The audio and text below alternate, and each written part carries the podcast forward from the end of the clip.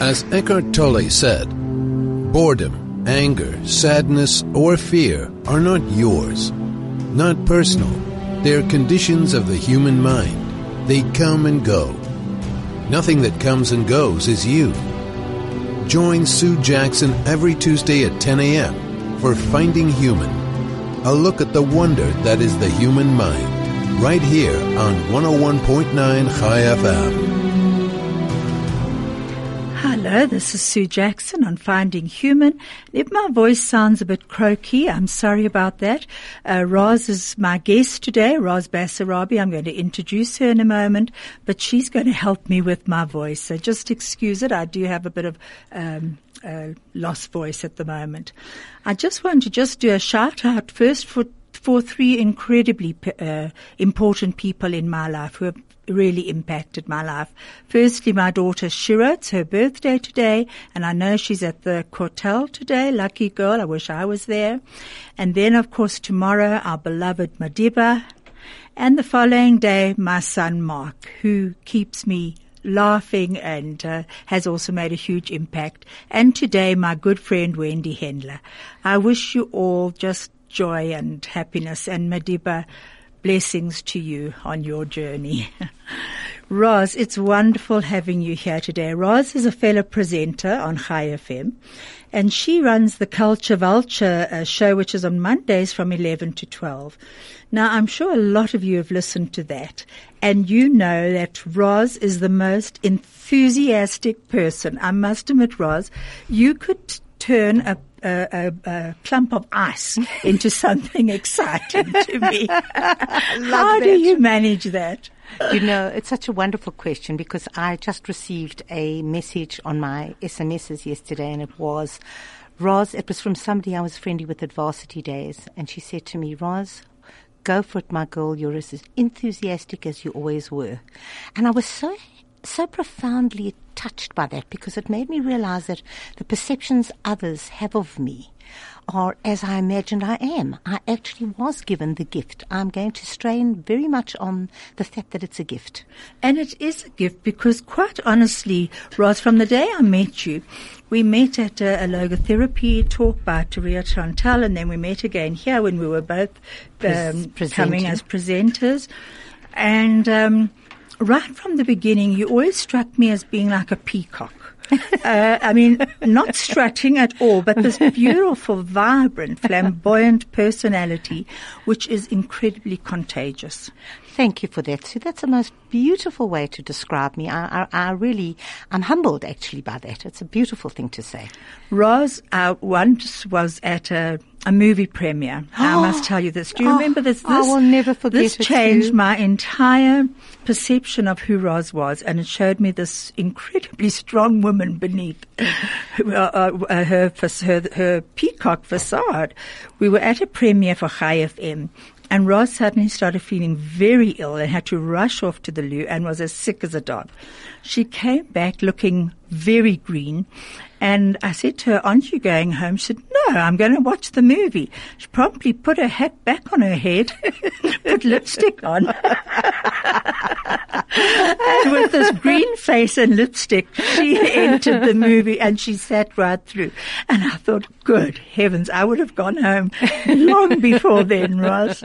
Don't give me too much credit for that because I think that had my I'd not been able to uh, let's put it give a, a regurgitation of all that was evil and troubling my stomach in the cloaks, I would never have been able to sit through. But thank God it did do. It gave me a certain amount of complete freedom from the pain and the anguish. Well, I think the funniest was when you came out with your lipstick on and your hat on your head. I, mean, I was that that image will stay with me. It really impressed me. Today we're actually going to talk about Roz's book, which uh, is is amazing. I, she gave it to me to read, and there- there's a saying that books don't just go with you; they take you where you've never been. oh, I love that. Now, you know, Roz, it's a, yours is a small book. Yes. And it holds so much wisdom in it. It's called From My Heart to Yours. Enhance your life with grace. Grace is an acronym, G-R-A-C-E. Now what I would like to know from you, Roz, is where did you come to this name from my heart to yours? A very good question because there is an absolute direct answer. Uh, perhaps you know a psychologist by the name of Lynn Robinson. I don't know if you're aware of or you know her. It so happened that I had a consultation with her not long after my dad passed away. And in it, she asked me in the actual therapy because I was feeling very low in the loss of my father and I wanted to just straighten my life out. And she asked me uh, what I would be doing in a room if it was closed and what I, where I would be taking myself. And I mentioned I'd be writing a book. And it would be a book to help other people to get the best out of their lives. And we got talking, and literally after two consultations with Lynn, when I left her, because I knew I wasn't going to come back again, only because I felt okay. I was a journal writer. I felt that I had my own inbuilt psychologist, and I do write a journal. Does help me offload and, and, and share and do gratitude. But she said something to me in hugging me, and she said to me, Roz, you owe the world this book. And I thought, my goodness, that's something to hear from somebody who's actually just been consulting you.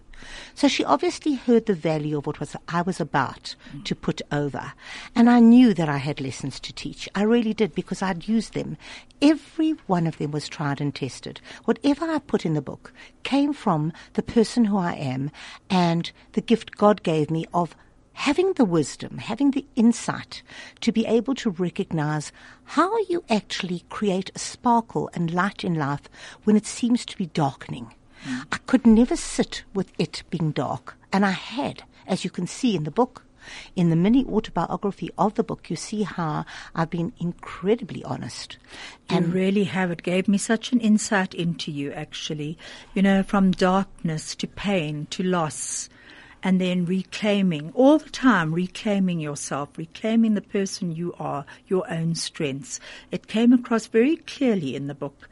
Roz, what I want to know from you, because you have an unusual manner, maybe it's not unusual, we are on a Jewish radio station after all. Yes. But an amazing uh, affinity with God. I definitely do.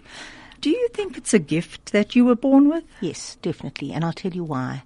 You know, even as you said, you made the actual statement, you have an amazing affinity with God. And as you said that, I felt tears welling up in me. Now, there is a very strong feeling that I've had even as a child. We're going to go back to that in a moment. Uh, we're just breaking. From talk to music, from Johannesburg to Israel, from sport to business. This is 101.9 Chai FM. Hello, this is Sue Jackson, and uh, we're back on air again. If you would like to SMS us, please do so on 34519. And um, we would love to hear from you. Roz and I are sitting in our new studio here at Beyachad. It's the first time we've actually been here together, Roz, together, which is nice. Absolutely. Now we were talking about your affinity with God and you were saying that it brings tears to your eyes and I can see it did touch you. It does. It does. And I'll tell you why. I'm highly aware of the fact that one has to work for communication with God, to connect with God. It's not something that just only flows. You have to sustain it like you do a good relationship with somebody that's meaningful to you. So what is God to you? God is, I, re, I relate very strongly to the of, the Father in God. God, I, I really often find myself holding God's hand. In fact, as you saw in the, the book, when we had the fire, I saw that so lucidly because when everybody was standing behind me on the pavement, watching our house burn down as I was, I stepped forward into the road. The road had been blocked off, and I'd stepped forward and I actually remember looking at the burning ashes that were going to be because the grass now had started to smash and crack and the noise was very, very high pitched. And I knew at that point there was absolutely no hope for anything in there. But I did know, I didn't ever feel a sense of pain or fear. I just remember taking God's hand seriously. And I actually heard myself saying, and I remember it and I will remember it forever. Please, Hashem, Will you leave me those things that resonate with my soul? Hmm. And even at that time, I didn't even know what they really were. I mean, obviously, it would be photos and memories, but I wasn't clear. I didn't have a, a, an absolute, defined, clarified idea. I just knew God did. And it was just so unbelievable. And I felt that hand. And later on, I learned while doing all my davening in the morning, using the actual translations in the ArtScroll Siddur, which I use, I would find so often rock my rock and my redeemer take my hand. I was doing all this that i'd possibly internalized over the years of going to shul.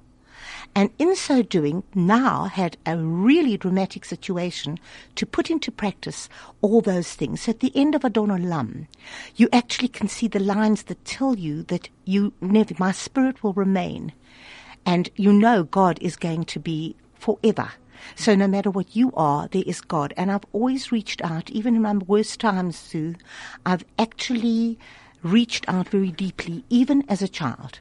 And it's been that reason that if one would say to me, when you were a child, who was your imaginary friend? Mine was God. Is that so? And I truly believe it was a gift. It truly was a gift because my home life wasn't like that. I was nurtured and loved. But you I were brought up in Witbank? And yes. In yes, a small was. community, obviously. As, yes, it was, at the time I was there, it was a large community, over 100 families, hmm. very closely bonded.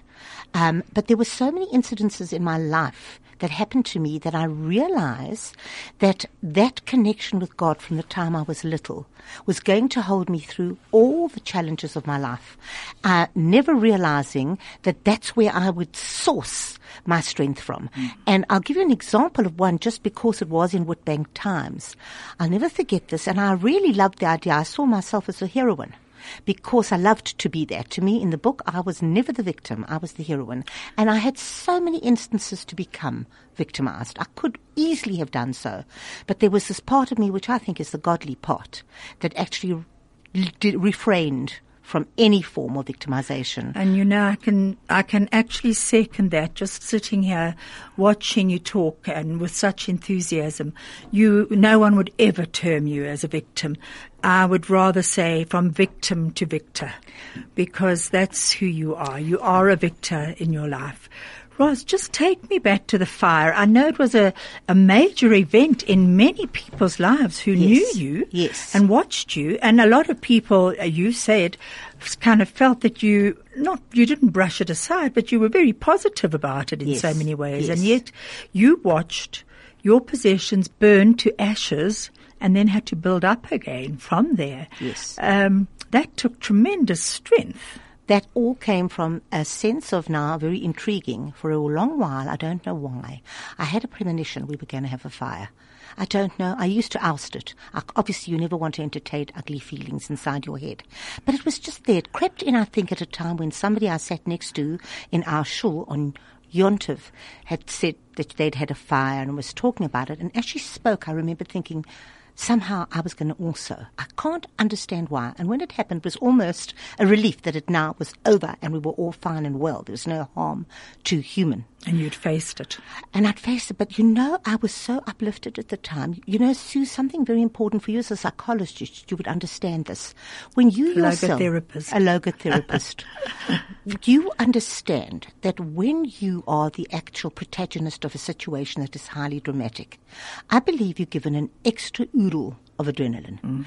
And with that, people who are not in the same situation but are empathizing with you are feeling a greater pain than you are. You are in mode cope.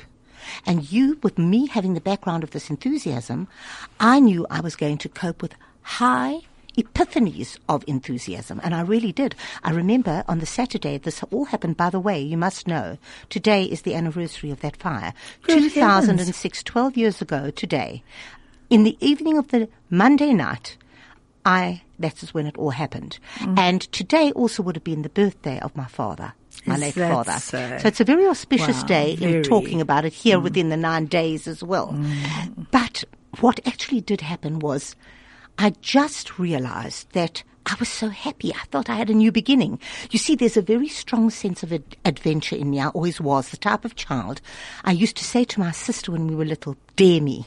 And if she didn't dare me, I was so upset I forced her to dare me. like one of the things was to climb out of the window in the middle of the night, go to the back of our home. There was a big old tank or it was some kind of strange thing at the back that was out of use. And you can imagine at night, I still was not yet in high school, and I wanted the, I think I'd read too many of the uh, Nancy Drew mysteries or whatever, but I had to go and get to the back there, touch the actual wall of this strange tank or sink or whatever it was, pump, I'm not sure it was, run back and get back into the house through the window. It couldn't be through the dog door. That was too conventional. And I had to tap on my parents' window just to see that I would also see if they would listen. But they didn't, of course. I mean, it was a very light tap. And my sister Hilary refused to do it. I said, Hilary, you have to do this. I was the elder sister and I carried the command. In the end, she said, okay, Roz, I dare you. Now the exhilaration the adrenaline rush of doing what I did. I mean, it's a ridiculous, inane little thing. But that is the kind of person I was. So adventure for me is a very big part of my life. And I'm very fortunate to be married to a man that also enjoys that adventure with me. So when we holiday, we go to the most wonderful places and do unusual things. Like we once went right near in the Cape and I was so overwhelmed by the beauty of the natural scenery and we got to this huge big falls and the only people that were jumping from a big rock into the water, into the concentration of water were men. And I decided I'm going to be the woman. I'm going to do it. And I went with my shorts and t-shirt, climbed the rocks and when I got up there I was petrified because I wasn't sure how I was going to lever up out of the water because it could have an infinite depth. So I remember actually before climbing saying to my husband, if I jump in and it just keep going down, how do I go? How do I buoy myself up again? And he said, well, you kick your feet like you would, you know. And I remember thinking those thoughts and jumped in and I buoyed myself up, got to the top. And as I did that, there was a Afrikaans gentleman who was shouting, was about to leave and he was saying, Jy is 'n ware Suid-Afrikaanse meisiekind. He was so impressed with me. It was the most amazing thing because I had done this ridiculous thing. But needless to say, that adrenaline was a very powerful thing in my life, and that also is what helped me get through that fire. How fantastic.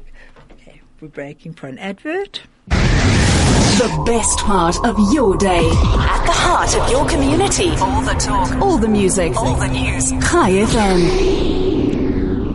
Hello, this is Sue Jackson on Finding Human, and I'm with Roz Basserabie, and we're actually having a long chat about um, part of her life and about her book and the reasons for the book. And if you'd like to contact us, you can on, on SMS 34519. You know, um, Roz, just listening to you, I mean, I, I, I, can imagine you jumping off this rock into the water and wondering if you were going to surface. But I, I see that you were you were also a teacher. Yes. Now, what what did teaching mean to you in your life? An immense amount. I'll tell you why.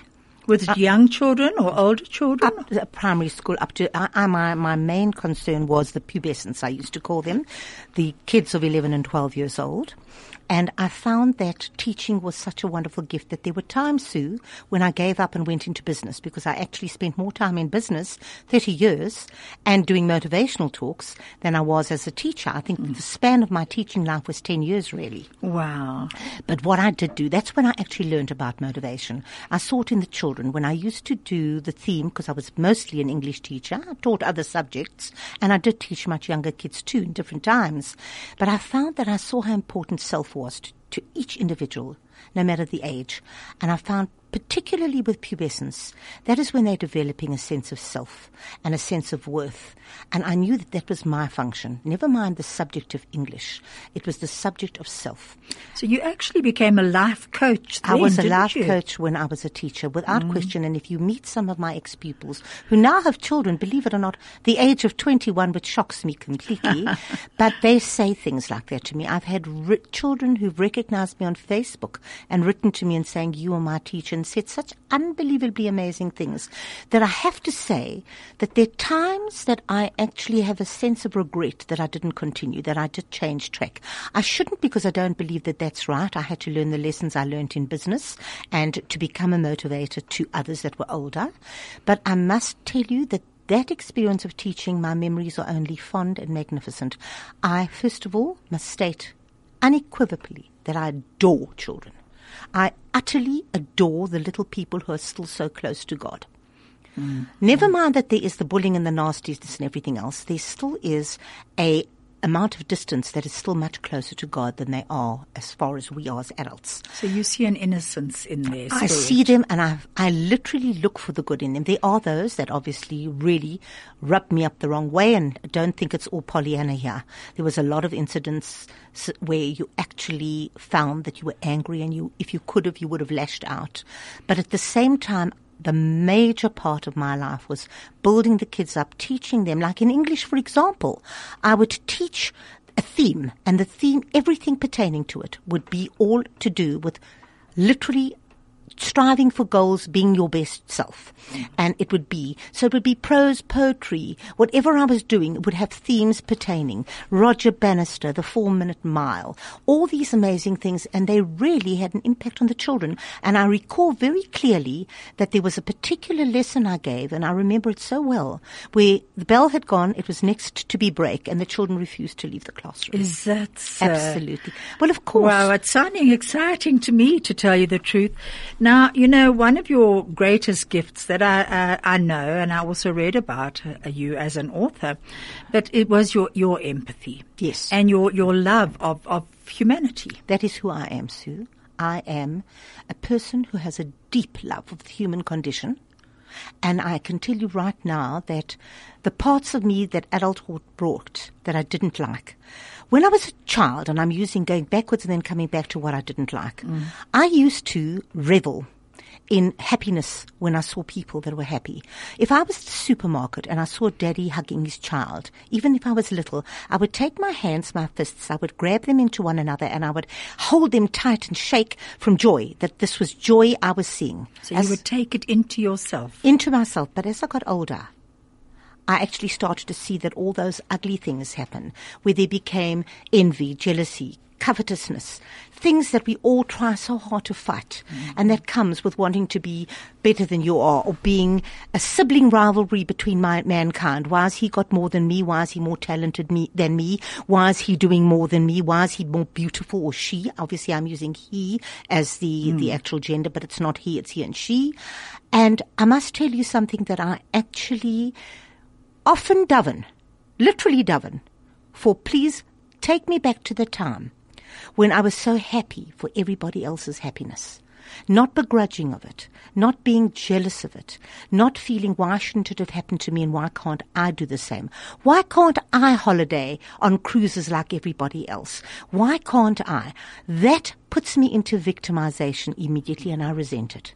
So at the end of the day, I really hate those feelings and I do everything I can to detonate them. And possibly a result of that is also the book. That if putting those principles into practice, there's a possibility that you can forge within you a new narrative, a new mindset, so that when you hear good news of somebody else and it hasn't happened to you, you reframe the story of the initial reaction of the green color mm-hmm. And you quickly turn it around and say, well, Hashem wanted this for them. And you turn it around and you self-talk so that at least it doesn't have that potent, ugly, negative effect. And I think you're very right there. And quite honestly, just thinking about writing, I'm also a writer, and I often think that the words that I write are words that I myself most need to hear. Exactly correct. That and is- they said it. resonate with me and they I have to take them into myself and question them often. Am I actually following this course or am I living a lie? You know, that's something we have to often ask. Um, you know, you just spoke about Pollyanna just now. Yes. I know that in your book you mentioned that your, I think it was your grandson said, but you're always so positive. Yes. Yes. Now, do you get that much? Do you get people saying that much that you're not seeing the reality in people's Yes, pain or, or what? I always, I always, as far as pain in others, I do see the reality. But because I empathize strongly, and sometimes I have to actually monitor that, that it doesn't affect me negatively and actually affect my own day. But I do feel that instant empathy. However, the feeling that I get for some people is that they're suspicious, that they're intimidated maybe, that they don't think I'm authentic. I do believe when I look back on certain people and certain expressions on their face, because I'm very good at reading people. And you're a powerful woman, Roz. Oh, well, I must tell you, I do thank you for that. That's such a wonderful thing to say, Sue. But I really do sometimes see, and I think that they think that I'm not genuine. You know, they see this woman who loves clothes and fashion. They see a person who probably outwardly represents what would be the old adage of the kugel. You know, the lady that's only interested in materialism and all those things, which is the exact extreme opposite of who I am. Mm. But because of my love, I've subscribed to my femininity and my love of being a woman and all the availability of the things one can do to be female and enjoy it. So I do dip into all those things. And if you want to call it superficiality, I know it's not in my heart and that's all I need to know. Mm. But there are people that don't have a chance and don't have the time to really get to know me. So I imagine that their perception, and as you know, everything is perception. There is so little reality. Mm-hmm. And um, with perception, I think that they think, oh, you know what, she's just a big actor or whatever. And I see it. I can see it in their aura, in their faces. And I just think, well, you know, if that's what you're going to think, at least I'm left with, I don't like it. I don't feel happy. I would like to have a chance to prove I'm not what they seem to think I am. And in fact, in the comment of my grandson, I did explain to him why. And one of the things I said, and he's bought it completely, he's now 12, he honestly has bought it and told me and shared with me, he sees it completely. And I some because I used to apologize and say, I know it sounds very positive, Yon. He's now 12. He mm-hmm. said it mm-hmm. at 11. I said, but you know, I'm not apologizing for it because I can see that side. Mm. But what I told him, I said, you know, there's always negative and positive. That's how this world works. That's why we're not angels. Otherwise, we'd be up there and we'd be great crashing, gate crashing this earth. Because this earth is imperfect and it's a struggle. We have to all overcome everything. And we've got lots of negativity to overcome. I said, however, I can look at the bad and I can look at the good. And there's both. However, I choose to look at the good. It doesn't mean I don't, I'm pretending there's no bad.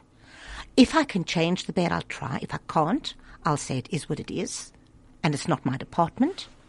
But I will look for the good. And that is why I source, because he sees me screaming about wonderful sunsets yeah. as we're driving or something. He'll see me waxing lyrical about things pertaining to nature, where I don't have the control over it. It's there, but I can see the beauty and the color and the structures. And I'll comment because I'm expressive. Mm. And that's where he picked it up that I was always enthusing. And you know that it's an actual interesting thing. I discovered that enthusiastic comes from, it's a Greek base, and part of the meaning of the word within is God. Oh, that's uh, yes, yes. How yes. fascinating! Yes. You know, as you're talking, I'm thinking about uh, something that Nelson Mandela said, and he said, "May your choices reflect your hopes, not your fears." Absolutely. And I think that's very much what your book is about. Correct. And what you have st- striven or strive, what yes. would be the right word? Both, I think both. Um, to, to yes. live, you yes. know, with, not with fears, to, to separate yourself from the fears, to recognize that there are always fears in our lives, always things that we need to be careful of. People, toxic people, who can come in and rob us of ourselves or try to rob us of ourselves. Very much so. And we've got to fight very hard to actually remain in our own light against that. And, uh, you know, Roz, I also do think, and listening to you on your program often, I realize the power of words. Yes. And how words can have such an effect. And I think as presenters, we've got to be incredibly careful of, of, and as life coaches, motivational speakers, wherever we are, we've got to be very careful of what we actually share, the words we share, because they have to enhance, not diminish. 100%. And please don't think that I have not been guilty of diminishment. I've often done so without being aware of it. Me too. And only in, in literally reflecting, I think, why did I say that? Mm. You don't know because it's perception how they've reacted to that. You may have thought it came from a good place, but look at the effect it may have. Oh no, I've definitely, and also with my children, my own beautiful brood of children who I adore. I know in their upbringing, if I could have some of the time over, there would be a lot that I would definitely do differently. Mm. A hundred, you know, people say, oh, you would do it. If I had the choice of knowing what I know now, there's a lot of stuff I would do differently. So although I feel in the main, I did imbue with them what I would like to say, a sense of positivity. They also did succumb to things that, and I know one thing I did very wrong, and I'm, I'm hoping that the listeners out there who are still parents or grandparents and have influence over those that they love have to realize this. And that is try to give, and, and I am doing that, eye contact to the children no matter the age. Look at them in the face. Try not to look like you're busy with something else when they're little, particularly. Mm-hmm. Look as if they are the focus of your attention. Because my grandson made a comment to me the other day, apropos that. And he said, You know, Safi, I love it so much that when I'm with you, so I like spending time with you, you really are with me. Mm. And that is such a powerful thing. Absolutely. And I know I wasn't like that with my children. Mm. Definitely mm. not. I've got a chance to play it again. But I wasn't like that, and I wish I could have been, where I would fob them off. You know, let me finish this first. I'm putting the icing on the cake. See you later. But that moment had gone. Yeah, absolutely. But you know, we can beat ourselves up for what we didn't do, and yet we are only human. Um, Roz, I just want to go back to your book. Yes. Because I'm sure people are interested in it. And um, just let's just mention it again. It's called From My Heart to Yours Enhance Your Life with Grace. Where would they get this from if people would like to order it? Right. I had been advised prior to writing because it had taken such a long time in coming to fruition. I shouldn't necessarily first go to the booksellers. There's, there would be very little to be made out of it because they have their markup and it's a whole big situation. Plus which at the time I couldn't afford the publishing that takes you into the bookstore. Uh. So I semi self-published but with the help of an overseas company called Xlibris who are in the States and in England, and they were really very helpful. I would recommend them.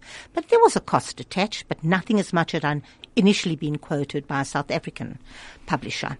So, are uh, you selling this uh, from home? From I'm home. distributing from home. I've done a number of launches. I've actually got another one coming up. Actually, I'm doing one this afternoon oh, for the good. Jewish Benevolent. Yeah. But sadly, at? at? the actual Sandringham Gardens in the uh, how, what do you call that lovely place where they have their coffee? yes, where Cynthia Ambrose is. yes, area. yes. I'm very. Mm-hmm. I've done a lot of talks for them on motivational issues. But this one I'm doing because I was asked. You know, and you can't have music now and the entertainment. Would I speak? And would I speak about the ethos of my book? So it's so absolutely, uh, I would call providential that here I am on radio today marketing it, all on the dates I told you, the fire and my dad. Absolutely. interesting? Isn't that interesting? And they asked me to do it for this afternoon, so I'm doing it at two o'clock. And then I'm doing another one for AutoJet. And I have done for certain Jewish communities, and I have done a huge launch, which I did at the outset, the very beginning of my book, for over 400 women on Women's Day, well, it was actually Spring Day for a huge big pharmaceutical company. Huh. And that was wonderful because I had to learn the power uh, of presentation in terms of PowerPoint. And I hadn't done and that. that's terrifying when you it haven't done it It was terrifying because I always use myself as the aid. I'm the visual aid. I'm the, the, the thing that people need to focus on. And I don't want them looking at things such as methods and, mm. but I did know that for such a large group I needed to actually have things to show on the different screens, which I did, and that was a lovely feeling. And I must say I enjoy it. I'm never shy. That's something that I'm very, very fortunate about, Sue. One of the things in my connection with Hashem, he didn't give me shyness.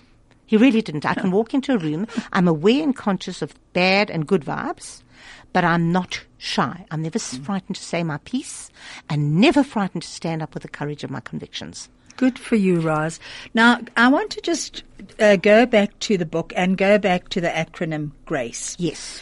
Now, um, there were a few things that I actually wanted to ask you in Grace. Yes. Uh, we won't, well, I don't think we've got time to actually go through the whole, everything. Yes. But first of all, what I would like to just mention that you have a self-questionnaire, yes. evaluation questionnaire in the book, which I found very good, by the yes. way. Thank you so much. And then, um, there are certain things that I've asked you about God and gratitude, which is your G. So yes. those I, I uh, like. Now, respect for the self and others. Yes. I think this is such an important one. We're going to be ending when we when we end with a a talk, a, a small YouTube by um, Nelson Mandela on respect, respect for ourselves and yes. for others. Yes. And would you say that this is a very important part of your acronym of grace? Undeniably so viable, so vital Because if you don't respect yourself, and I must tell you, it's a journey. It's a a work in progress. Because if you said to me, Roz, with all your flamboyance and all the way you present yourself to the world, you have great self-confidence. I don't, Sue. It is absolutely a certain area that I have it in and others I'm very unaware of my worth and desperately have to try working on that worth. You know, I think that that's also something that comes even if you haven't invited it in. I seem to think it's, you know, the sense of feeling deserving. I remember saying to Teria uh, at the logotherapy session, what is it? I often feel I sabotage my ability to have great success because I don't feel I'm deserving.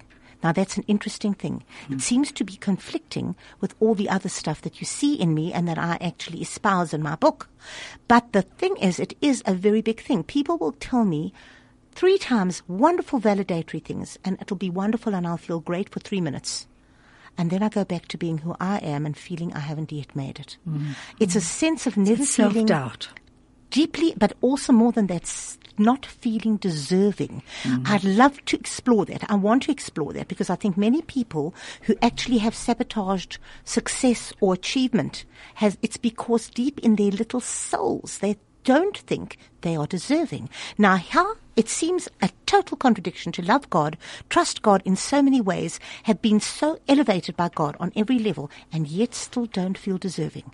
So it's it's my journey, and I, am trying to work with it, and, and, and I do journal write it, but it comes up all the time. And it is part of your human condition. It makes you the person that people can actually turn to Correct. and learn from your book because this this is exactly part of you. right. That's it's exactly right. It's, exactly. You know, it comes from a deep part of you. And I do agree about self-sabotaging. I, I know that I often self-sabotage myself.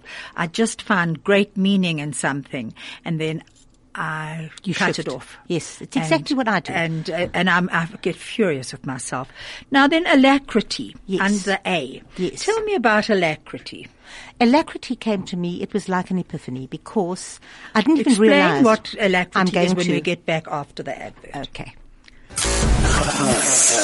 Stay relevant and up to date. Keep informed. This is 101.9 High FM.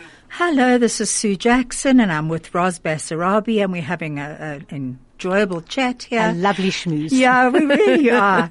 And um, Roz, you know, you were talking. We we wanted to actually go back for a moment to respect. Yes. And just could you go. You mentioned something during the break to me. Just Okay, well, we'll go that. back to alacrity afterwards, but I can't go forward without mentioning how important self-respect, self-love is. You know, Oprah Winfrey once said that she was accused of being full of herself. And a little while after that, she actually saw that as being a most wonderful, wonderful compliment. Because being full of yourself means that you've got so much filling you up. I mean, you are your own gift to yourself. God's gift to you is you. And with that, you have to learn a certain amount of self-sufficiency. You have to learn that you do need support from others. You do need validation from others. You need, in every way, contact with others. We're not islands, as we know. We are connected human Tot- beings. That's totally. part of this the condition. But one of the things that I do, Sue, and I've actually shared this with a friend the other day, and she was actually blown over because I do do it, and she knows it's true. If I, for example, have something untoward and unpleasant happening to me, a fight with my husband, a fight with somebody else, I actually always examine my fingers. You know how you point your finger and they're four coming back at you? What of the four am I guilty of and am I? Do I own them or don't I? If I don't believe I do, because uh, then literally that I came from a good place, then I'm not going to allow myself to have the weight in my head. Okay? Then I also feel that I will develop methods of actually being self-sufficient. I will go and take myself on to places that I love that will actually help to assuage the pain and the anger I'm feeling. I'll go to a coffee shop and enjoy. I'll read something or write something. Or I'll go for a walk in nature and just absolutely enjoy all that I see. I'll go to a hotel and look at the ambience and the decor. I will surround myself with the beauty I love so much. And I will hear myself saying, I do not give you, whoever the person is, the culprit, the permission to diminish my life and my self-worth. That's an amazing tool because it goes, it actually stops the self guilt, which is so defeating. Absolutely. That feeling of, uh, it's uh, my fault, I've done something. But wrong. it's a journey. You It must is, know it doesn't come, didn't start that No. way. You come and you do point the fingers back at yourself and you, again, it does diminish you. But now, being older, the wisdom of that age gives me the feeling, hang on a second, I'm here for a journey. And I don't give you the permission. However, if you did show me something I needed to know and I need to learn from it, I really know that I will say, you know what, I learned from her. I better be careful of this next time or watch what you do here, Or watch what you do there. And I must tell you, I used to enthuse so much about things. My enthusiasm was just there. It was absolutely unstoppable to the point when I look back now with my wisdom that I should have restrained it and composed it. Why? I would wax lyrical about a holiday I was having or something that other people may very well not have been in a position to enjoy either. Mm. And I was now literally riling them deep inside themselves and making the ugly side of their begrudging or whatever else come up because of me. That's one of the reasons I have a really big problem with Facebook. I was going to say that takes us back to Facebook Yes, totally. And you know, I do write on it because I like to share the world. I like to share nature. I like to share comments. I like to share what I think is wisdom for others to take, but I won't share those other things anymore of all the great ebullient things to be joyful for because somebody's reading it and feeling as their life has been diminished because mine isn't. Well, funny enough, what I really picked up in your book was very much your love of color, Oh, your yes. love of nature, your love of, of the music of the world. Uh, you know, the, Oh, absolutely. and um, all that the world brings you. You The know, which is free. It's what Viktor Frankl calls the experiential parts of, of life Absolutely. that are free. So, Absolutely. you know. The things you do not have to depend on anyone else, but your narrative and your ability through your senses and your actual conviction to, to gain and access the beauty. I'm looking, I look for beauty. Now you asked me about alacrity. Yes, I was just going to say now, let's do alacrity. How are we doing for time? Great. Yes, we've got a bit of time. I'm looking at the clock. I'm, okay. I'm so used to it because I'm Yeah. always running out of it in my life. Never mind. in fact, I've got a friend who calls me, ah, the late Roz. it's, it's no, sadly, it's a joke, but it sadly is one of the areas of my life that I really have just not managed to actually defeat. I'm known for my lack of punctuality. It is so ugly. It, I know it comes from not a negative place. It comes because I just take on too much in the time allocated, and unfortunately, You would not be able to be married to my husband, who No. likes to be half an hour early everywhere. Well, there you go. He would he would have divorced me long ago. My husband was on the brink of it many times because I and I know it's just over over over um, enthusiasm on doing things and not thinking you're actually compromising the other person and you're actually sending a message that they're not valuable. it's you are more valuable. It's a selfish, selfish- approach, and I'm trying my very hardest not to do that. I must. That is a definite I'm going to watch one. you on that one. Please watch me, but let me give you alacrity. alacrity. Alacrity is doing things with speed and with purpose. You can almost feel it. It's a body language, a mindset and a body language. And what it is, is that, say, for example, you're flat and you're feeling a little low, as in my book, the go with it mode, not the go for it mode. Mm. In the go for it mode, you would use alacrity. In the go with it, you're, lo- you're much more lethargic. You're more indolent. It's, you're not in a good space and you therefore take it slowly and you're allowed to. But when you want to take yourself and lift yourself, you work and do everything that you're doing with alacrity. So, for example, I'll give an example. That I woke up one morning feeling low and I went to the bathroom and I didn't like the low feeling. I didn't want to go with it that day. I really had too much to do. I wanted to be on top of it. So I brushed my teeth very fast. Everything I did, I cleaned the, the basin. I went to make my bed at a hell of a speed. Everything I did. And do you know that by the time I got to putting the coffee on in the kitchen, which I'd done very fast. That went on, couldn't wait. And and- I had to wash a few little dishes because the maid hadn't turned up. And I was actually upset about that. So I just thought, you're just going to have to finish everything regardless. Do you know it lifted my spirits completely? That speed and that actual purpose. And, and I listed what I was still going to do in the day. The listing is very important to me. I need to list because I'm not secure if I haven't written the actual structure of my day down. I need it. And so I would list and actually, I felt this upliftment. All of a sudden now, I wasn't this low, flat human. I was now full of enthusiasm. So, So you I- took, you actually took control of your life. really, Absolutely. Absolutely. But do you know that actually, and you'll see there's another principle there, clarity. Yes, actually, funny enough, I've, I've got clarity here. Yes. I've also got accountability, but let's do clarity. Okay. Clarity is even also in Torah. It's in Torah, okay? Because why? We're told that it's almost akin to happiness. You know for a fact that when you know what you're about, what you're going to do, what the, the, the your, your preparation for your show, anything you do, if you clear cut completely without ambivalence, your lines aren't blurred, you are going to be much happier. You'll succeed better. And it's not, you know that clarity and alacrity, all these things I did not know are actually, of course, dressed in a different way, all available in Torah. Do you know how happy I felt that I was actually tapping into truth and recognizing that grace came from Hashem? I am just the vessel. That's literally what and I you am. know, for all our listeners, we have so many listeners of all different faiths listening in. I think it's uh, that's uh, um, an, an interesting perception of yours, to tell you the truth. I see a message has come through. It says morning uh, program. I've started listening to your broadcasts. Kol hakavod to you. I have enjoyed listening from Israel. Thank you so much. Whoever sent that, it's. Uh, Great to hear from you. Lovely. Um, just to, now, accountability. Yes. Big one. Let's, yeah, accountability is a big one. Yes. Let's just talk about accountability for a moment. Okay. Very important. In the A's of the grace, accountability, you've got to know when you are actually accountable.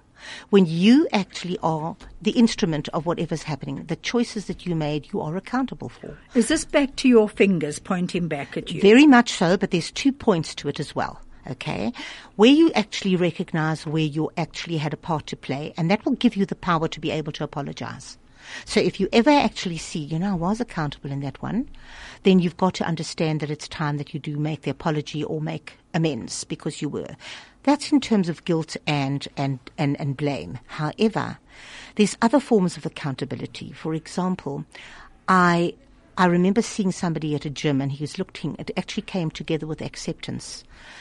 I judged him so unfavorably, not knowing him. He looked just like such, I would call it in Yiddish, a layman, a galem. I wondered What- what, what he was doing there. It's almost like a, a, a, has been worth nothing kind of. A um, dropout. a- yeah, absolutely. Uh, And I wondered, and he looked like part of our tribe. I, and I was almost embarrassed that he's actually there. It was so evident that he did. And I was sitting on the bike in the gym and thinking, what's he doing here? He's not even like, what's he going to do? I made such ugly judgments, such ugly judgments. And as I was continuing with the cycling, I thought, Rosalind, you are now looking at a fellow creation of God. You have made this ugly, ugly assessment, and you are accountable for such not racism, but certainly for this terrible bigotry. You are accountable, and now you've got to accept that you've got to start looking at people in a very different way and accept them, and even though they don't subscribe to what you consider to be the beautiful person. Wow. I just want your number quickly, Roz, because it says here I have to tune out now. Where can we find Roz's number to buy her book? Just give your number, please. It's 082 568 6016. One six. We're breaking for an advert. A frequency like no other. 101.9 High FM. Hello, it's Sue Jackson on Finding Human. I just want to say that I would like you to tune in next week, please, to hear Richard Chavatzion from uh, Jerusalem, um, who, g- who is going to be giving us an incredibly interesting story. He truly lives in his existence, and he shares many fascinating insights, and his creativity is amazing. Roz, you would enjoy it. Oh, He's going to be here at Pine Street Shul, and on the 2nd of August um, in the evening, if anyone would like to come and hear him presenting a book that he's brought out on uh, the Parsha of the Week, poetry of Parsha of the Week, and Wonderful. CD. That's you would, so you interesting. would really enjoy Oh, I it. know I would. But Roz, let's just, you've got to wrap up, if you wouldn't mind wrapping up what you would like to say about South Africa, and then we'll listen to I would Nelson love Mandela. to. I believe that we're all so fraught at the moment with uncertainty. We don't know really what our futures are. That would be true to the rest of the world as well, but here particularly with everything going on, plus with the ugliness against the Jew. And it obviously makes many of us actually feel very insecure living in this beautiful country and make different choices. Well, I just want to say, I look at life as well. Using my book, you can also get the same feel. You're given the gift of a day. You have been given. The world was made for you. That's remember how you relate to it. So you take your day and you get up, and within that day, you may get tomorrow, and I'm sure you will, but at the moment, you work with today and you try and place all those principles uh, that you can and you're able to into the day. And you elevate your life from being ordinary to extraordinary. And you look at the things you can control and the things you can't. Those that you can, you try to, if you have the means to do so. And if you're really that unhappy and you don't want to be part of something that you consider to be unfavorable, remove yourself from it. If, however, you feel that you don't have that control on the other issues, Take each day, live it to the very best of your ability, utilizing the help, this recipe book of mine, with all these principles, because I know even I go back on my own book, because sometimes I see I haven't applied them and I think, what went wrong with today? Oh, I know why. When that person said something to me, I wasn't assured. Assured is one of my principles. So I look back, read what I wrote, and then I behave again with assurance. And you relive it. Thank you so much, Roz. We're going to have to, there are a few more messages saying so much for an amazing program, it says. And you know what? We're going to have to meet each other again and have an, another long chat. It's Love been that. lovely being here. And Sue, thank you so much for having me and Thank for letting you, me Roz. share. And just wonderful. I do love listening to you myself.